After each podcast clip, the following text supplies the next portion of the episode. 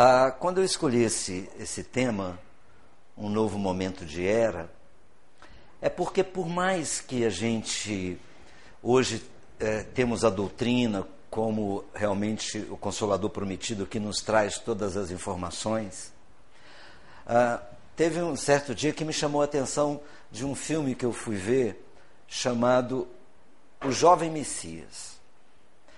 É um filme não, não muito religioso no sentido geral, claro que tem a pitada do artista, do diretor, né, de tudo, mas o que me chamou a atenção é que ele, ele conta a história, aquela história que normalmente o Evangelho não nos narra muito, que é o Cristo quando jovem, da idade de 12 anos, 10 anos, aquela história que fica um pouco até vaga para alguns de nós. E eu comecei a perceber não olhando a história em si para colocá-la como argumento de qualquer fala minha, mas eu percebi que as atitudes das pessoas daquela época não são muito diferentes da atitude das pessoas de hoje. Eu não estou falando de nós, eu estou falando da humanidade como um todo. E eu comecei a perceber o quanto que hoje nós temos de recursos, seja ele não só da doutrina espírita, mas seja ele dentro da ciência, dentro da tecnologia, dentro da razão, dentro de todos os recursos, e o homem ainda vive numa barbárie que a única coisa que diferencia seriam as construções e as formas da época.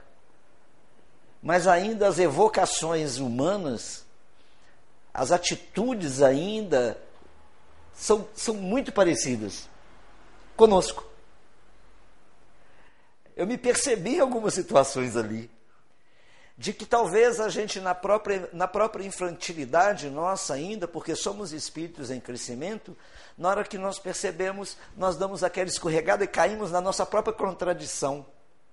Porque a gente, às vezes, contradiz a gente mesmo. E a doutrina espírita, de uma forma geral, ela nos convida a um novo momento ela não nos convida simplesmente a rever o Evangelho do Cristo como o Evangelho simplesmente explicado. Não é isso. Porque isso talvez um teólogo bem, né? Até o Boff explicaria muito bem algumas coisas para a gente que a gente tem essa noção. Mas a doutrina espírita nos convida a viver uma nova era, um novo momento de era porque a gente sempre ficou escutando sobre a questão da terra ser renovada, da terra modificar, de sair de plano de prova e expiação para um outro plano, tal, não sei o quê, mas a gente ainda percebe em nós, eu não estou falando nem das pessoas no geral, nem do, do daquele que comete o crime de ondo, não, da, de nós, pessoas comuns que frequentam as religiões, nós aqui hoje da, da doutrina espírita, e os outros que frequentam as outras religiões.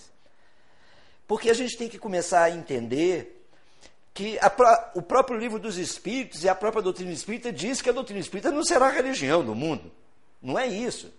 Porque o objetivo da doutrina espírita é o esclarecimento do homem para uma nova conduta.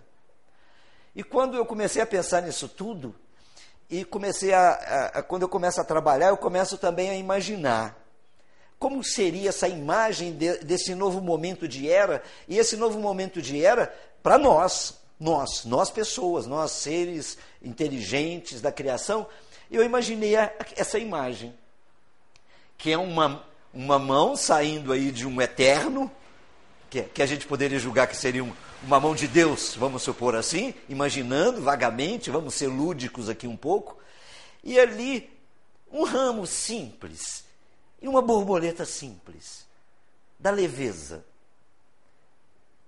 que é que talvez o que esteja faltando em nós, a leveza. Porque a gente é muito rude ainda com a gente. Somos rudes com os outros e somos rudes conosco. E essa rudeza antes, ela transparecia só religiosamente, porque quando a gente lembra do Cristo, a gente acha assim: nossa, as pessoas foram tão rudes com Cristo mas não eram rudes só com Cristo, eram rudes umas com as outras, como nós às vezes também somos rudes uns com os outros. Rudes que eu digo, não no sentido da maldade em si, do homem mau em si, porque Emmanuel nos esclarece isso com muita tranquilidade, dizendo que somos muito mais ignorantes do que maus. Mas ele diz, essa coisa que está faltando hoje na nossa vida, para o nosso mundo melhorar, não está faltando religião nenhuma, não está faltando presença do Cristo, não, está faltando a presença de nós. Da nossa singeleza, da nossa doçura, que às vezes nos falta mesmo, nos, nos pega de assalto durante o dia e nos faz chorar. Hoje eu chorei à tarde, chorei bastante. Porque escutei algumas verdades que até me doeram, mesmo algumas que eu não queria escutar, mas escutei, e aquilo me fez chorar, mas me fez pensar. Porque me disse assim para mim: modifica um pouco o que tu és, amacia um pouco aí essa pedra. O Emmanuel fala muito isso com a gente, né? Que as coisas, quando estão muito ruins do lado de fora, olha para dentro, vê onde que teu coração está endurecido. Então eu trouxe esse novo momento de era que a gente vai conversar um pouco e claramente vamos conversar um pouco sobre a doutrina. Porque tudo aqui vai estar embasado na doutrina. Não vão ser falas minhas propriamente. É claro que eu vou dar minhas falas aqui. Mas eu quero falar um pouco da doutrina para que a gente possa pensar o que, que nós podemos ou possamos fazer de novo dentro da doutrina que é maravilhosa. Mas a gente está começando a perceber que tem muita gente pegando a doutrina, engessando a doutrina. A doutrina é libertadora, ela não é aprisionadora. A doutrina não é um lugar para ser cárcere, a doutrina é um lugar para te libertar. A doutrina não é, ela não veio com o objetivo de criar punições diferenciadas, ela veio com o sentido de dizer assim: para, repensa. Ela veio com o sentido de mostrar um Deus muito mais misericordioso, mostrar que a bondade vale a pena, que o homem de bem precisa se trabalhar, que nós precisamos mudar, e não é mudar aqui dentro da casa, não é mudar na, rua, mudar no, no trânsito, mudar em qualquer lugar, aonde eu estiver. E talvez é um pouquinho que a gente vai falar sobre hoje. Se vocês perceberem que eu estou sendo muito rude, vocês me tampem pedras. Peguem cada um, se não tiverem pedras, peço o Renato para arrumar umas pedras. Cada vez que eu estiver sendo um pouquinho rude, vocês me jogam uma pedra que eu paro. Tá bom? Mas antes eu vou dizer que atire a primeira pedra aquele que não tiver pecado. Tá bom? Aí a gente começa a pegar algumas palavras do Cristo para a gente começar a entender a mensagem do Cristo, que é a mensagem da doutrina. E ele diz assim: Ditosos os que hajam dita seus irmãos, trabalhemos juntos e unamos, unamos os nossos esforços, a fim de que o Senhor, ao chegar, encontre acabada a obra, porquanto o Senhor lhe dirá: Vinde a mim, vós que sois bons servidores, vós que soubestes impor silêncio aos vossos ciúmes e das vossas discórdias, a fim de que daí não viesse dano para a obra. O recado é para o nosso íntimo. Trabalhemos juntos, mas guardando de nós as coisas que às vezes nós fazemos mesmo trabalhando. E aí está esse símbolo aí dessa árvore saindo de um livro que a gente pode colocar aqui como se fosse o próprio Evangelho, como se fosse o livro da doutrina, como se fosse o livro da vida. Plantar esse novo momento. Isso são palavras do Cristo, né? Dizendo, nos, nos convidando a esse trabalho. Aí a gente pergunta assim: tá, vamos viver um novo momento de era. Somos espíritas, mas a gente pergunta: então o que, que é um centro espírita? Eu vou fazer uma coisinha aqui, dar uma linha talvez até da evangelização, que nós já passamos por isso, ou quando nós começamos por isso, aqueles que não passaram vão ver agora. Vamos começar entendendo. O que é um centro espírita? Aí nós sabemos que o centro espírita é uma escola, não é? A gente se educa aqui, desde a evangelização, aqueles que passaram pela evangelização, e agora nós, porque somos também, estamos sendo evangelizados depois de velhos, né? Assim, nós, nós somos é, da, da mocidade madura vamos dizer assim, né? Existe o, o infantil, tal, a mocidade, nós somos da mocidade madura. É uma escola porque daqui nós, nós aprendemos muita coisa. É uma oficina? É. É uma oficina porque nos ensina tanto labor, labor para a vida, né? labor de trabalho, e, e é uma oficina. É uma oficina da vida. É um lar. Quantos de nós fica doido para chegar na quarta-feira para vir aqui, para ficar livre do nosso lar para vir aqui? Porque fala assim: lá eu tenho sossego. Em casa eu não consigo ter o sossego. E é tão ruim quando acaba, às vezes a gente fala assim: nossa, eu tenho que voltar para minha casa. Às vezes a casa espírita é mais lar do que a casa da gente. É às vezes aquele lugar que você saiu do seu lar, que deveria ser chamado lar, mas você saiu da casa, com o coração totalmente partido, transtornado, perdido, e veio aqui encontrou aqui o quê? Um lar. Foi abraçado, né? Abraçado pelas pessoas, abraçado pelo carinho. Então a casa espírita é um lar. É um templo de oração? É. Como, como qualquer templo, aqui também é um templo de oração, porque reunimos aqui para falar de Deus, para falar de Jesus, para falar dos Espíritos amigos, então é um templo de oração, onde a gente aqui, aqui a gente fica com mais facilidade de abrir o coração. É tão fácil a gente abrir o coração na casa espírita, não é? Na casa espírita a gente torna tão dócil, até as preces saem direitinho, já notou isso? A gente não consegue fazer a prece de Cáritas inteira na hora de dormir. Aqui a gente consegue. Porque a, a prece de cartas, hora que você assim, Deus, nosso Pai, que o Senhor tem poder e bondade, dá força que ele passe pela aprovação, daí a pouco você fala assim, nossa, para onde que eu estou indo agora?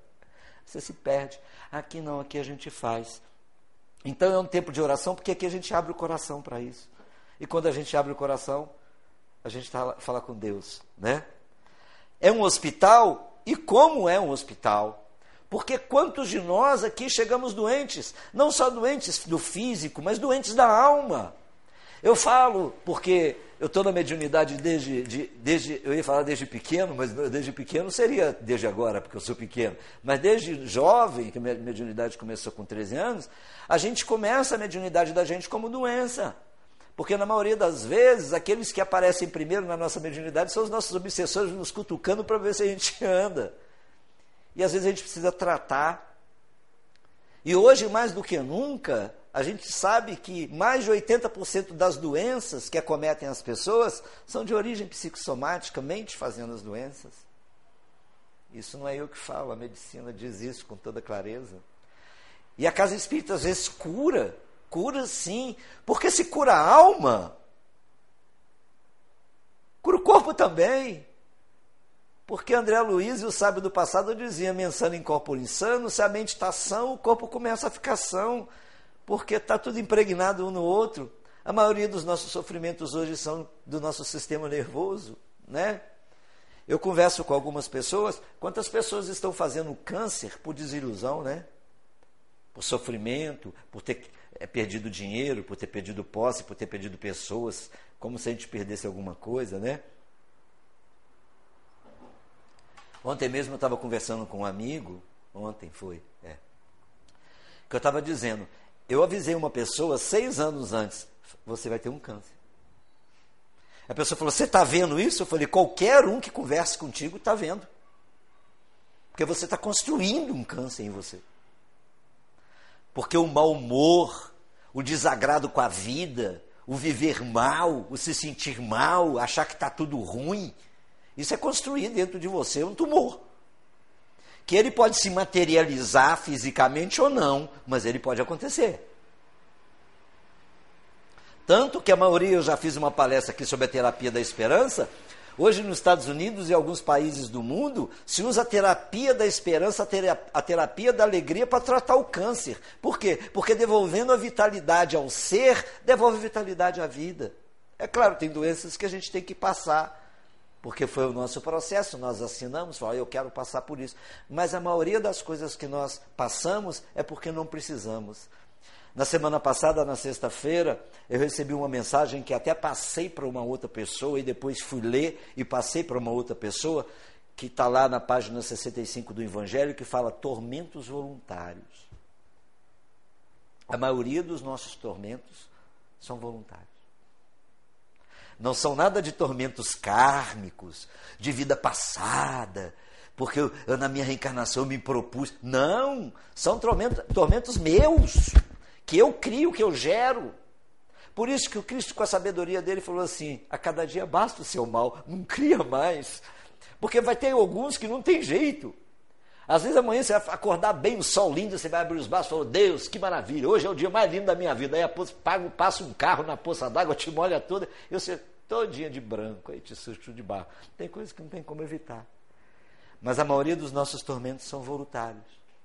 Mas a casa espírita, de uma forma geral, de uma forma verbalística, de uma forma uh, que a gente pudesse falar, seria isso aqui: uma escola, uma oficina, um lar, um tempo de oração, um hospital. É isso que a gente aprende. E ela, ela é. É mais do que isso? É. Mas praticamente seria mais ou menos isso. Mas eu quero entrar mais fundo um pouquinho nisso. Eu quero começar a pegar a visão de outros irmãos espirituais que é, nos escrevem, nos ditam, nos falam e vêm nos dar uma visão que nos assustam. Isso me assustou um pouco. E eu falei assim: deixa eu assustar os outros também um pouquinho. Eu ficar assustado sozinho, não. Eu quero assustar algumas pessoas também. Eu adoro assustar as pessoas. As pessoas assustadas, elas ficam assim: meu Deus, tem que fazer alguma coisa, não é? Aí eu vim trazer para vocês uma coisa chamada, porque a gente sabe o que é o, o ser a casa espírita, mas e o valor da casa espírita? Qual o valor da casa espírita? Porque às vezes a gente vem na casa espírita procurando a escola. Tudo bem, ótimo lugar. A gente vem na casa espírita procurando hospital. Ótimo. Procurando oficina. Ótimo. Mas qual o valor da casa espírita? Aí vem o nosso irmão que diz assim: quais são realmente as suas funções? Quais são as funções verdadeiras da casa espírita? Aí o Herculano Pires, no livro chamado O Centro Espírita, eu já estou deixando bem grifado para aquele que quiser ler, o Herculano Pires é esse senhor que está aqui, nesse rostinho aqui, com esse bigodinho dele aqui, esse senhor Herculano Pires, que é um homem muito respeitado dentro da nossa doutrina, ele diz assim, e ele está dizendo isso para mim, e eu estou dizendo isso para vocês, e ele está dizendo isso para os espíritas. Ele diz assim: se os espíritas, ele não está dizendo os não espíritas, outros, ele está falando nós. Se os espíritas soubessem o que é o centro espírita, quais são realmente as suas funções e a sua significação, o Espiritismo seria hoje o mais importante movimento cultural e espiritual da Terra. Na hora que eu li isso, eu falei, Jesus. Porque nós não temos nenhum por cento da população da Terra espírita. Nem por cento. Chega a 0,73% da população da Terra, que hoje gira em torno de 7 bilhões e meio. E desse 0,78% que se diz espírita, nem todo mundo é espírita. Diz, é, diz que é espírita, porque às vezes frequenta. É igual quando a gente era católico. Se é católico, sou católico não praticante. Ou senão só vou na missa no domingo, para pegar a hóstia e, e pedir e, e, no confessionário. Porque era tão bom ir na missa domingo, eu lembro quando eu tinha os 11 anos, eu tinha pouco pecado. Para 10, 10 anos, eu acho que eu, tinha, eu devia ter pouco pecadinho, né? Então era fácil. Até minha mãe falava: Meu filho, você quer confessar? Eu falava: Mãe, eu não lembro se eu, o que, que eu fiz de errado essa semana. Aí eu nem confessava. Mas eu gostava da hóstia. E era bom que eu dormia no colo da minha mãe na hora da missa, que ela me acordava muito cedo, a missa era 8 horas da manhã, me acordava cedo, eu doido para dormir, ela saía me arrastando, aí eu dormia no colo da minha mãe. E muitos de nós, não aqui na casa, não aqui, eu não estou falando de ninguém aqui, Estou falando do espírita de uma forma geral. Não conhece esse verdadeiro movimento. Não sabe o valor que a doutrina espírita tem no sentido do movimento cultural de mudança de cultura de vida. Não como pregação, vem aqui que eu quero te tornar espírita. Não. De modelo para um novo momento de era. Né? Deixa eu tirar isso aqui, porque aqui está dizendo, olha lá, palestra Dom Pedro, dia 3 de agosto. Me avisa, começa a me avisar às 7 horas da manhã, para que eu não esqueça. Eu não esqueço. Mas ele continua ainda dizendo assim para nós: olha, deixa eu voltar aqui. Ele continua dizendo assim para nós: o Espiritismo é hoje. Isso aqui me doeu mais ainda. A primeira frase me doeu, a segunda me doeu mais ainda.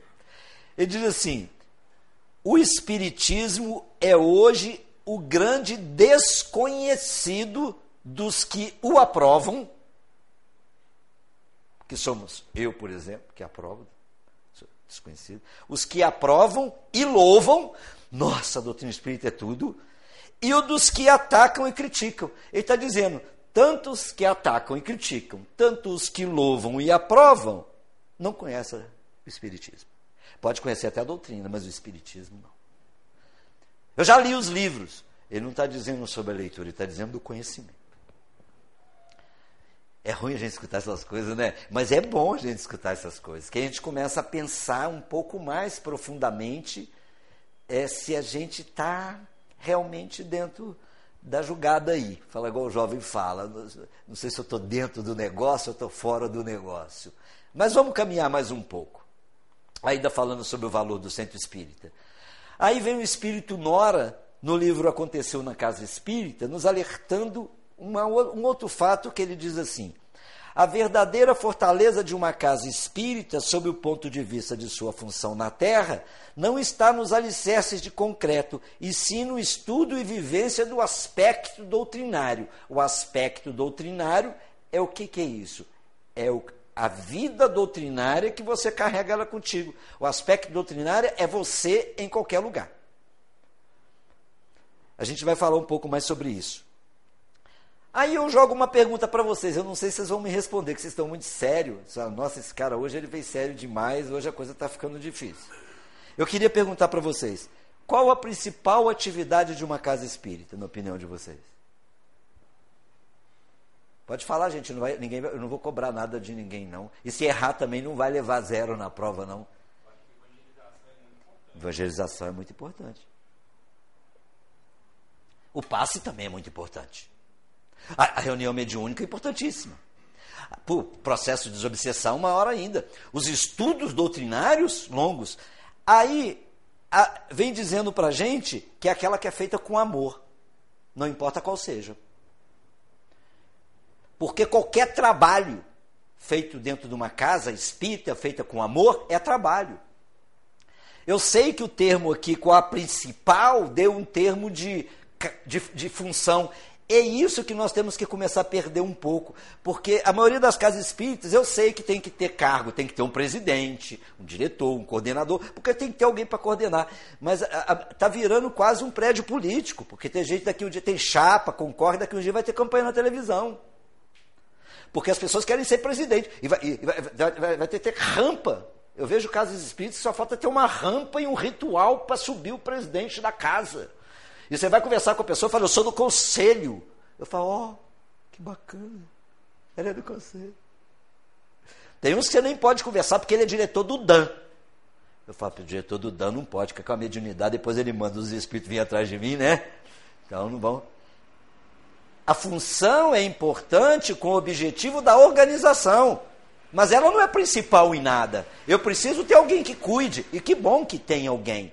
Mas a principal função, atividade da casa espírita é aquela que a pessoa faz com amor. Aquela mulher que chega lá, que limpa, que entrega o papelzinho na porta, que vem aqui, que liga o som, que desliga o som, que apaga. Não importa o que seja que faça. É aquela que é feita com amor.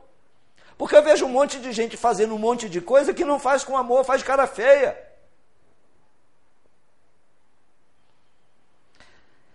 Eu falo porque eu convivo com a doutrina espírita tem muito tempo. E eu não ligo de falar da própria casa que eu, que eu frequento, não falando mal, mas vocês precisam de ver, a gente tem o passe no dia de sábado, vocês precisam de ver a briga por causa do passe no dia de sábado de manhã. A casa tem mais de 140 trabalhadores. Para você para você reunir seis pessoas para sair para dar o passe, sábado de manhã. Nossa. Sábado de manhã eu dia de ir no shopping, né? Pode acordar até mais tarde, não é? Aí eu vou sair para dar passe e doente, e gente que precisa. Essa semana que passou agora, se eu não chego, tinha cinco. Será que, será que conhece mesmo o que, que é a atividade? Por isso que eu estou falando, a gente tem que tomar cuidado, muito cuidado. Por isso, qual, qual o principal trabalho? É aquele que faz com amor.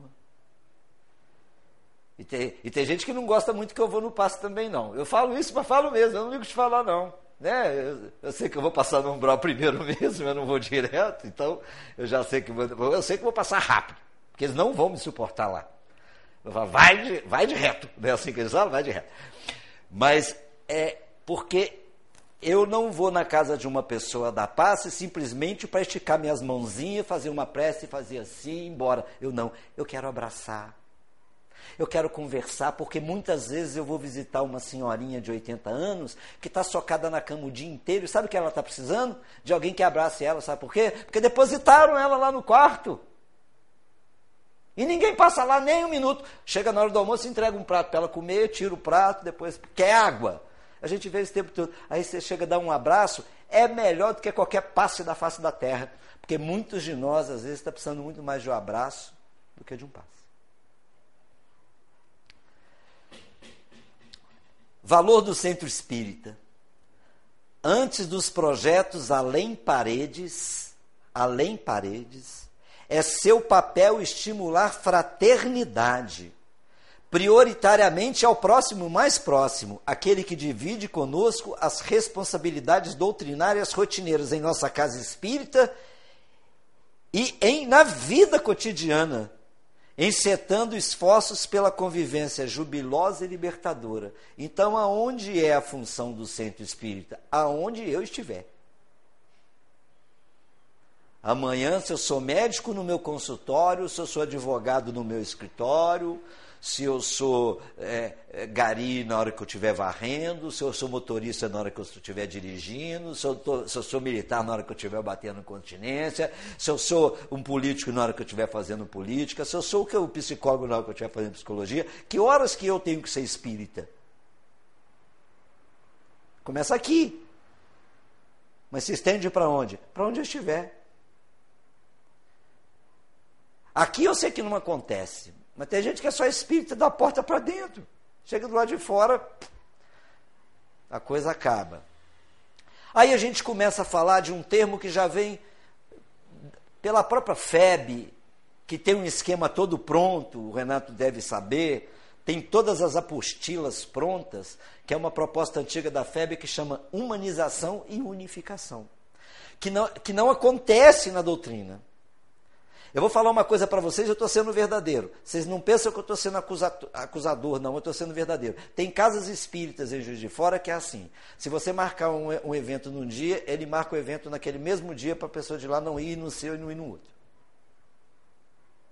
Tem, gente, tem, tem casa espírita que não permite nem colocar certos cartazes de alguns eventos. Eu estou falando porque eu conheço todas. E falo de causa própria. Tem, causa, tem casa espírita que eu não falo mais porque me proibiu de ir lá, porque quando eu acabo de falar, eu abraço as pessoas, eles falaram que lá não pode abraçar depois que acaba a palestra. Eu falei assim, eu não posso ir lá mesmo não, porque eu dá vontade de abraçar todo mundo.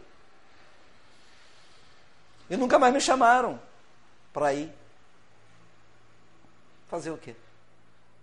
E olha que é interessante que quem me ensinou a fazer isso foi o fundador da casa. Eu não vou falar que casa que é, vocês estão doidos para me falar, né? É bom uma fofoca, né? Mas eu não vou falar, não.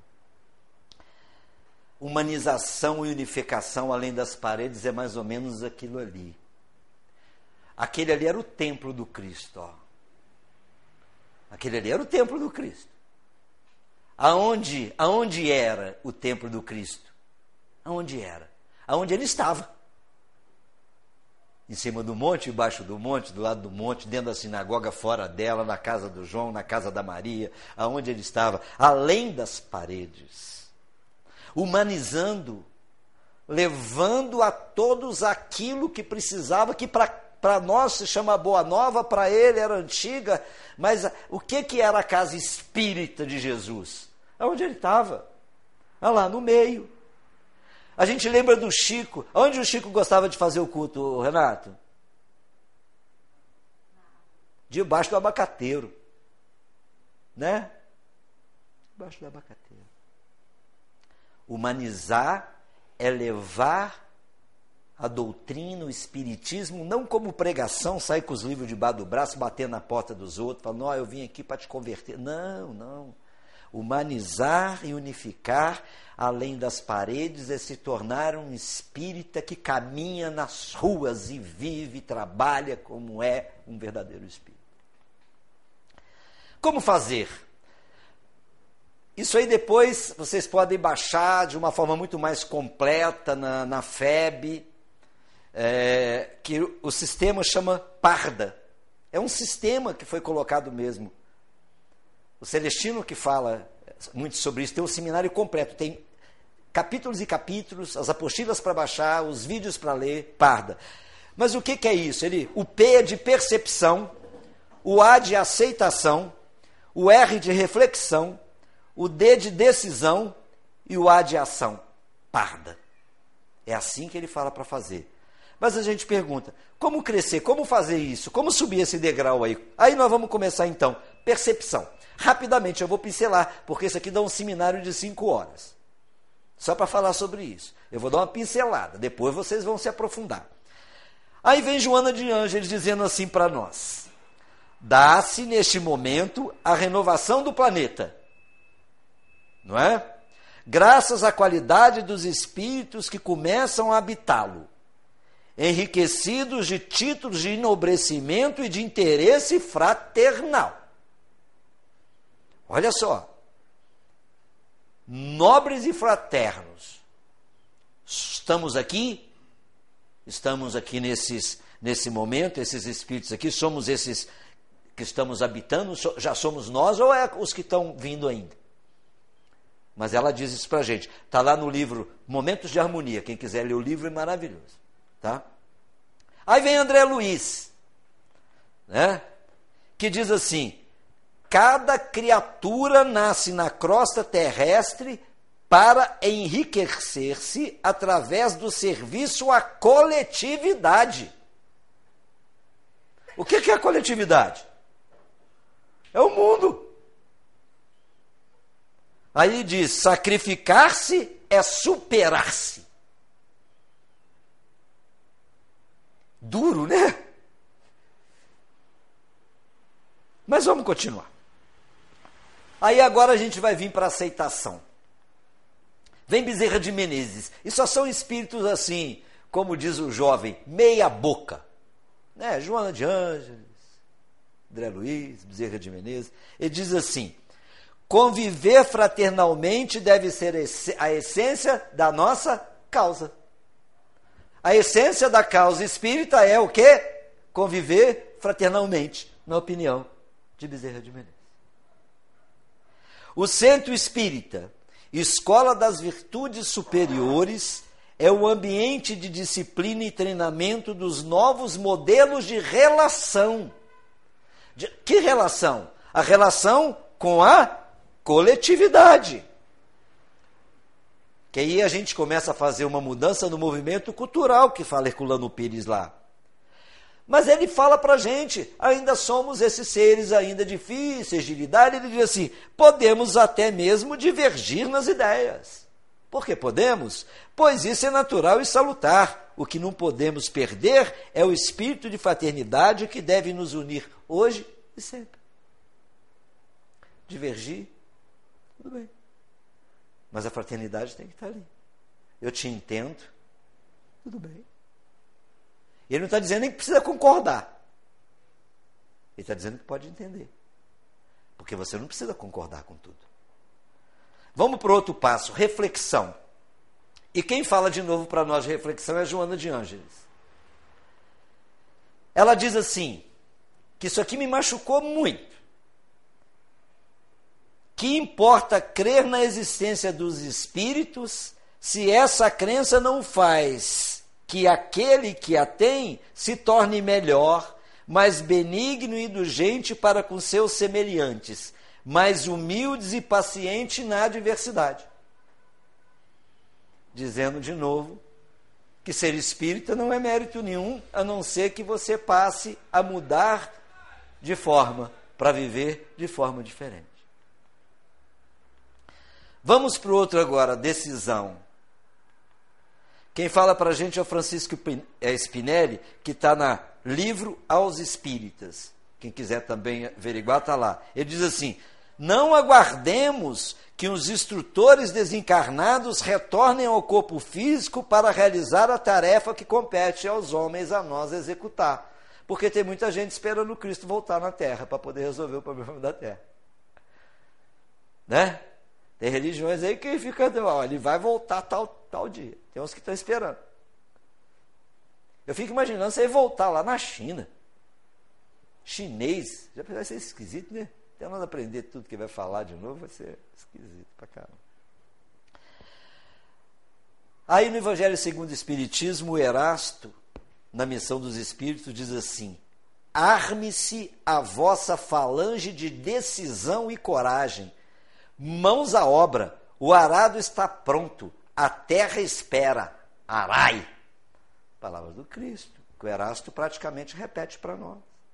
Nós estamos esperando o quê? Um livro novo? A gente não conseguiu ler nem os que tem. Porque a gente fica assim, sai algum livro novo da doutrina? Porque às vezes vem com alguma receita de bolo e não tem. É tão, a receita é tão, é, ela é simples, não é?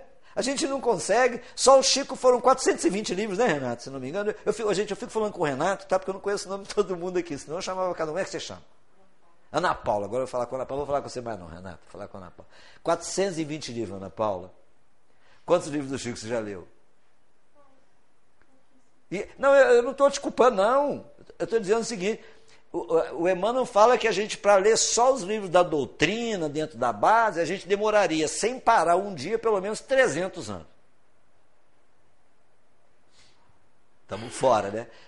Então não tem muita coisa para vir, a gente fica esperando, já, já passou, não precisa. Só o evangelho bastava para a gente. Ele teve que mandar a doutrina para poder codificar, mandar os médicos para poder codificar mais um pouquinho ainda, porque a gente não entendia, trazer o Chico, o Divaldo, para ir mensurando, mensurando, mensurando, mensurando, mastigando, entregando a gente mastigado para a gente poder tentar. E aí às vezes a gente ainda não consegue. Vamos para a última parte do par daqui, que é a ação. Aí está aqui o Danilo Costa no livro chamado Desperta. Ele diz assim: ajuda sem pensar no que possa vir depois Desapego, desinteresse. Dá gratuitamente o que recebe gratuitamente. Dê. Faça. Então, ajuda sem pensar no que possa vir depois. A ação do fazer só depende do querer. Viktor Frankl, que viveu nos campos de concentração na Alemanha, escreveu um livro e logo lá, quase no final do livro dele, ele coloca uma frase que serve para nós como força de vontade. Ele disse assim: Quem tem um porquê enfrenta qualquer como. Quem tem um porquê enfrenta qualquer como. Então, a ação de fazer só depende do querer. Se eu creio, acredito, eu faço. Desperta e faz despertar alguém que te estende a mão e faz retornar o brilho no olhar desse irmão. Olha que ele não está pedindo obras demais, não. Se você conseguir fazer uma pessoa sorrir por dia no momento de tristeza, você já é um grande obreiro de Deus. Porque o que a gente mais encontra na face da terra são pessoas tristes, vazias e amarguradas. Hoje eu fiquei numa tristeza imensa. Aí eu danei a escutar minhas músicas espíritas, eu chorava, daí a pouco eu já estava rindo. Você também chorou hoje? Não, né? Ao mesmo tempo que ela te faz chorar, te levanta, né? Não ajuda? O Denis, eu escutei o Denis hoje. É, eu tinha a Vanessa também, o grupo. Está todo aqui. Se quiser escutar depois, pode baixar aqui, que tem trocentos vídeos aqui. Eu coloquei essa foto aqui, porque é só aquilo ali. Não é, não é atitude mirabolante de, de ginasta olímpica, não, que tem que ir para a Olimpíada fazer saltos ornamentais, não. Abraça alguém, né? Vai lá, faz alguém sorrir, né? Aí eu coloco de novo, por que, que aquela imagem lá? Porque lentamente, nesse indivíduo que nós estamos falando do parda, nasce o trabalhador espírita. Que é simples. Uma borboleta num galinho, mais nada, sem título nenhum, ninguém dá valor. Todo mundo passa. Se deixar, se, for, se o galho for baixinho, estiver no chão, pisa e mata. É esse o trabalhador espírita. É uma borboleta leve num galho leve. Aí vem um chamado de atenção, que ao mesmo tempo é um coração, mas dizendo: espíritas. Espíritas. Jesus nos chama a servir. Esse é o trabalho. Jesus nos chama a servir. Há trabalho a fazer. Não é mediunidade só, passe só, não, é viver, né? E outra coisa, essa plaquinha aí, há vaga, porque está tá tanto desemprego, tá, todo mundo está em crise, né? E o Cristo está oferecendo vaga, tá, ó, tá sim de vaga, tá vazio. É só seguir. Olha lá. Vira uma ovelha e segue ele, porque ele falou: pode vir comigo, que comigo não falta serviço. Há vaga. A trabalho. Mas para ser ovelha de Cristo, não dá para ir vestido de lobo. Né? A gente tem que seguir. Então, aqueles que estiverem precisando de trabalho, há vagas para trabalhar com Cristo. E a gente pergunta, mas servir como? Você fica falando isso aí, servir como? E todo mundo pergunta, olha lá, a trope toda, todo mundo perguntando, mas como que nós vamos fazer isso? Aí está aqui, Emmanuel nos dizendo assim: seja qual for a profissão em que te, em que te situes, não importa o que, que você faça, vives convidado a enobrecê-la com o selo da tua fé, moldada nos valores humanos, porquanto na responsabilidade espírita Toda ação no bem precisa ultrapassar o dever para que o ato de servir se converta em amor. Tudo que você faz, não importa na sua profissão, na sua vida, converta ela num ato nobre de amor que você está servindo ao Cristo. A gente fala o laboratório. Se a gente pegar o significado de um laboratório, o que, que é labor? Oratório. É um oratório de trabalho. É um laboratório. Se tiver amor lá, está servindo Cristo. Agora, se estiver construindo uma bomba, não dá. Mas se estiver construindo um remédio para curar uma doença, tá. Um guarda de trânsito que educa, que é educado, ele está fazendo o papel. Porque ele está ajudando. Não é? E nós temos que fazer isso. E outra coisa, eu coloquei essa foto aqui, porque lá no. Para aqueles que estavam achando que no nosso lá tem salário, isso aqui é aquele, aquele do filme, né? Porque é do filme, né? Porque a gente não conhece pessoalmente todo mundo. É do filme. Todos são voluntários, tá? Tem cargo não. Tá? Tem carteira assinada não, tá, gente?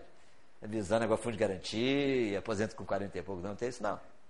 Né? PIS, PASEP, né? Não tem não. Só para a gente saber. Um ditado árabe, um, um provérbio árabe que machuca a gente. Quem quer fazer alguma coisa encontra o um meio. Quem não quer fazer nada encontra uma desculpa. Ah, domingo vai ter. Domingo. Logo domingo. Pô, domingo é aniversário da minha tia. Vai ter uma festa. Nossa, ela está me convidando ter um meio. Na segunda. Pô, segunda, segunda-feira. Ah, meu Deus. Não é verdade? É assim que funciona. Trabalho voluntário do Cristo. Erga a mão e vai trabalhar. Te convidou, estende a mão e trabalha. Voluntário é o cidadão que, motivado pelos valores de participação e solidariedade, doa seu tempo, trabalho e talento de maneira espontânea e não remunerada para causas de interesse social e comunitário. Doar-se. Dar-se.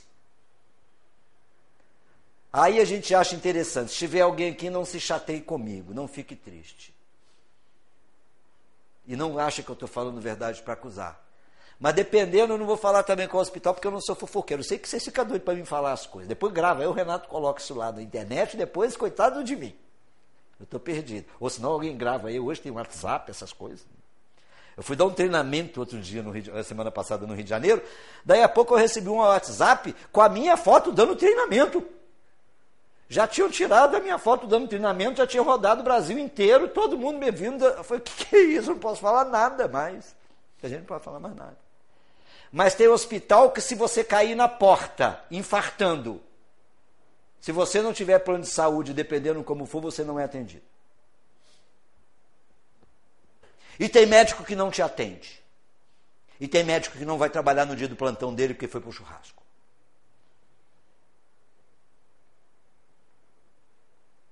E tem psicólogo que não faz desconto e não atende ninguém de graça. E depois está na casa espírita lá assim. Eu sou espírita. Eu não sou espiritista. Porque o verdadeiro valor do, do espírita não é aquele que frequenta a doutrina. Que bom que já frequenta. Mas é ser bom o tempo todo. Né? Nada remunerado, é espontâneo. Eu quero servir. É isso aqui o trabalhador espírita lá. Ó. Ele não tem cara, não tem rosto, não tem nada. Ele está no lixão, trabalhando, catando lixo, se for preciso. Estou sendo muito pesado, gente, hoje? Vocês são mentirosos, né? Tô, né? Claro que eu tô. O trabalho voluntário na casa espírita é um empreendimento de luz voltado para a edificação do amor na humanidade, atendendo às recomendações do nosso Senhor Jesus Cristo de que devemos nos amar uns aos outros como ele nos amou. É tarefa que todo espírito de boa vontade deve realizar espontânea e naturalmente com o coração cheio de alegria e felicidade. Não tem nada melhor no mundo do que você servir alguém que precisa, sem interesse de retorno. Hoje eu não pude ir, mas há muito tempo eu vou, ainda falho porque trabalho, mas eu, eu sempre fui lá no Jedi.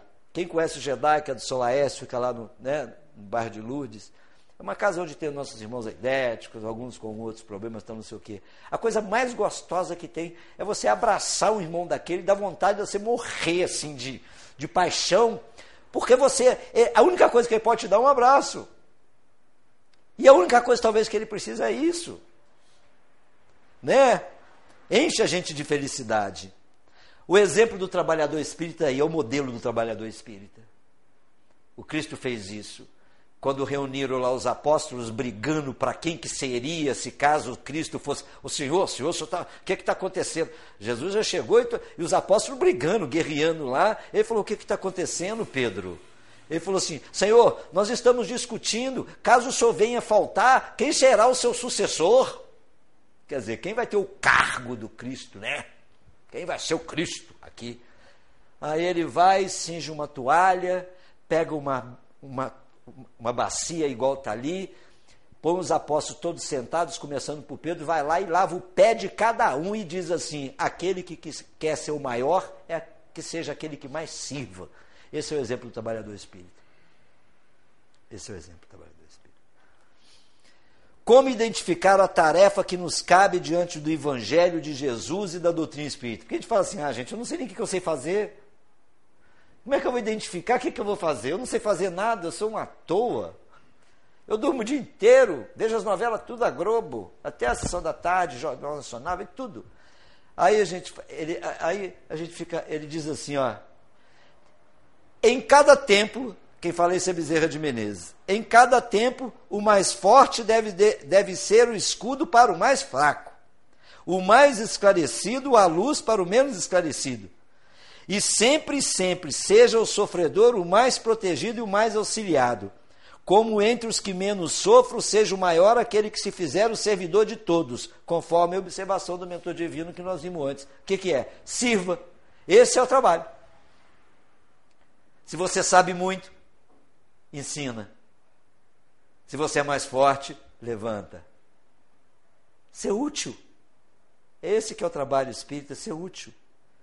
Aí eu pergunto para vocês, a quem nós atenderíamos primeiro, se fosse o caso? Saímos aqui na porta e encontramos com essas duas cenas aqui. Quem que nós atenderíamos primeiro? Esse homem aqui ou essa mulher caída? Eu sei que agora todo mundo vai falar assim, é a mulher caída. Mas normalmente se a gente visse Jesus e a mulher caída, a gente ia correr para quem? Para Jesus. E Jesus está precisando da nossa ajuda?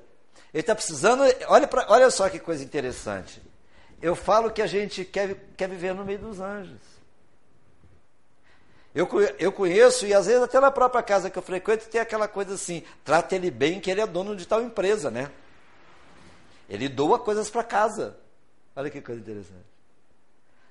Quem tem mais, doa mais. Quem tem menos, doa menos.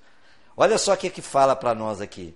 O trabalho voluntário, nas suas mais variadas formas, deve ser vivenciado com muito despreendimento, dedicação, felicidade, esmero e carinho. Pois ao servirmos a tantos necessitados e aflitos dos dois lados da vida, e também aos benfeitores espirituais que nos assistem, é como se ao Cristo estivéssemos servido. Foi perguntado assim quando Cristo próprio narra, diz assim: quando você me visitou na, quando eu estava preso, quando eu estava com fome, tu me deste de comer, quando eu estava sem roupa, tu me deste de vestir. Aí o apóstolo falou assim: Mas quando foi isso? Toda vez que fizesses isso a um dos pequeninos, a mim está fazendo. Quer servir o Cristo? Saia servindo a todo mundo. Porque ele vai falar assim: pô, está me servindo. Para servir o Cristo é servir o outro. A gente precisa mais do Cristo do que o Cristo precisa da gente. Só que a gente ainda está preso, está preso a algumas coisas. Aí Sócrates, né, que vem naquela pergunta lá, que é aquela pergunta massacrante, como que eu faço para melhorar? Ele fala, um sábio da antiguidade vou disse, conheça a ti mesmo, palavra de Sócrates, ele vem nos narrar uma coisa interessante, ele, sabe, ele fala assim, sabe por que a pitonisa de Delfos me considera mais sábio que todos os outros? Colocação de, de Sócrates. Aí ele mesmo responde, é porque eu conheço a minha ignorância ao passo que os outros ignoram a sua ignorância. Me chamou de ignorante. A gente não reconhece a nossa ignorância.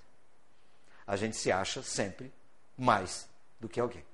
No dia que nós reconhecemos que ainda somos, as coisas talvez melhorem para a gente. Aí ele completa: o conhecimento da própria ignorância é o início da inteligência, é o início da sapiência. Ter a consciência que ainda não sabe, que ainda não faz, é o início para começar a fazer. Isso é coisa de Sócrates, tá, gente?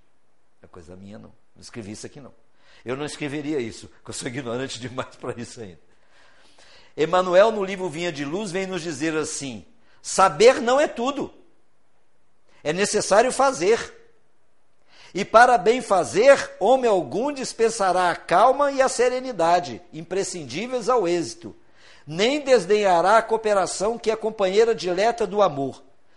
Tudo o que fizer, coloque alma. É necessário dar calor às cátedras e colocar alma nos gigantes de alvenaria.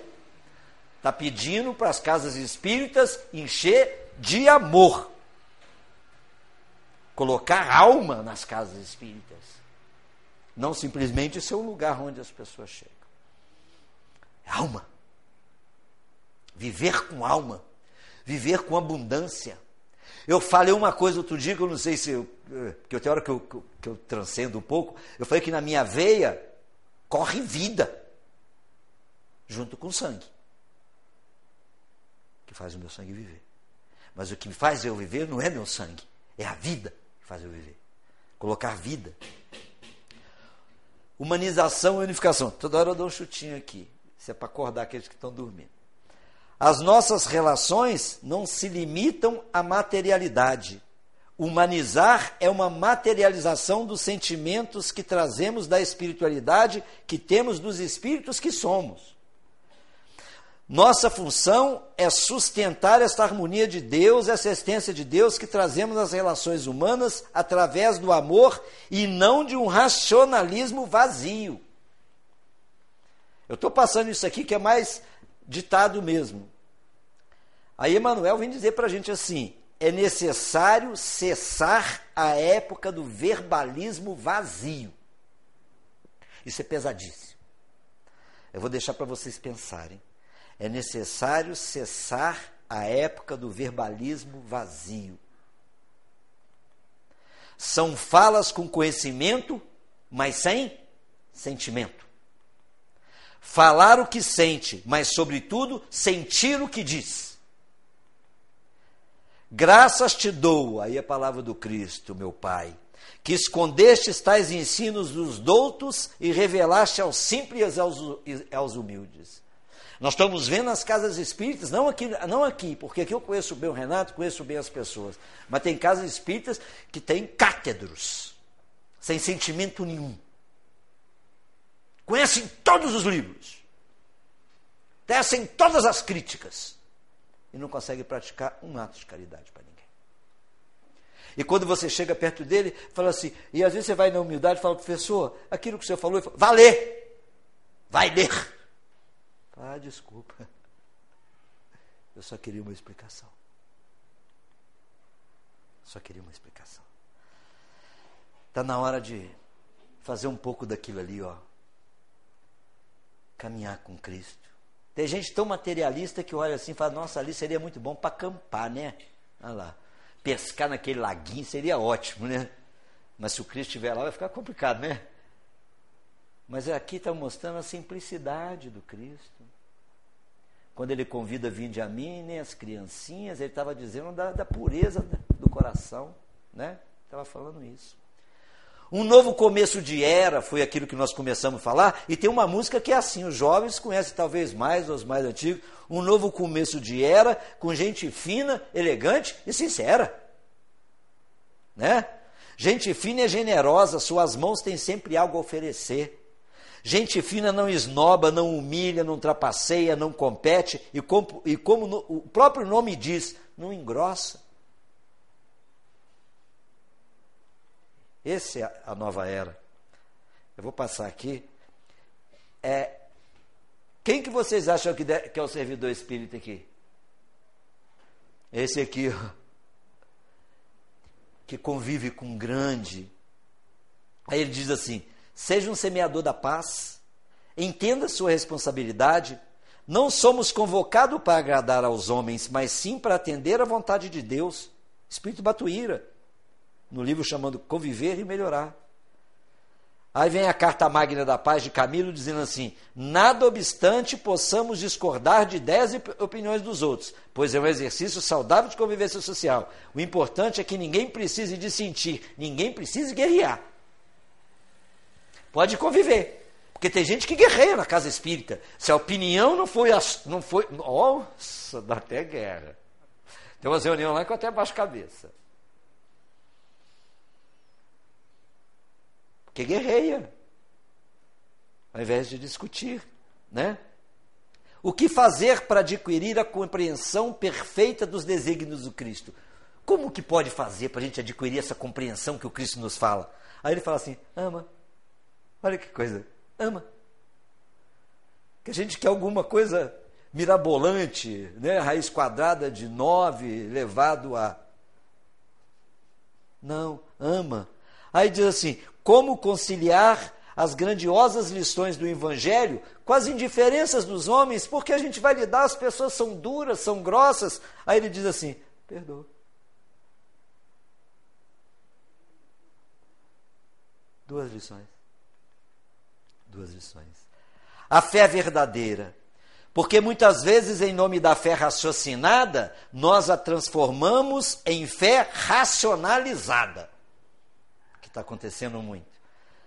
Em vez de racionalizada, ela está de raciocinar, ela está sendo racionalizada. A fé raciocinada não exclui o sentimento, vem do coração. A fé é a certeza em Deus, certeza esta que ultrapassa os limites das crenças religiosas, vai além das religiões. Fé é este sentimento que eu tenho da divindade que eu trago no meu íntimo. Emanuel, capítulo 40, vinho de luz. Eu coloquei aquele menino porque a gente podia, se eu colocasse um homem ali, falar, o homem é cheio de, de impureza tal. Eu coloquei porque, olha a imagem daquele menino orando, o coração dele está cheio de pureza, né? Está cheio de pureza. Ter fé em Deus e em Jesus não é somente acolher no íntimo seus ensinamentos, mas acima de tudo, vivenciá-los. Demonstrá-los é dar a Deus o que é de Deus é edificar o amor no coração, é expandir esse amor para as criaturas, é doar-se com alegria e dedicação para que a dor e o sofrimento sejam afugentados do nosso meio. Nós temos que ajudar a fazer isso.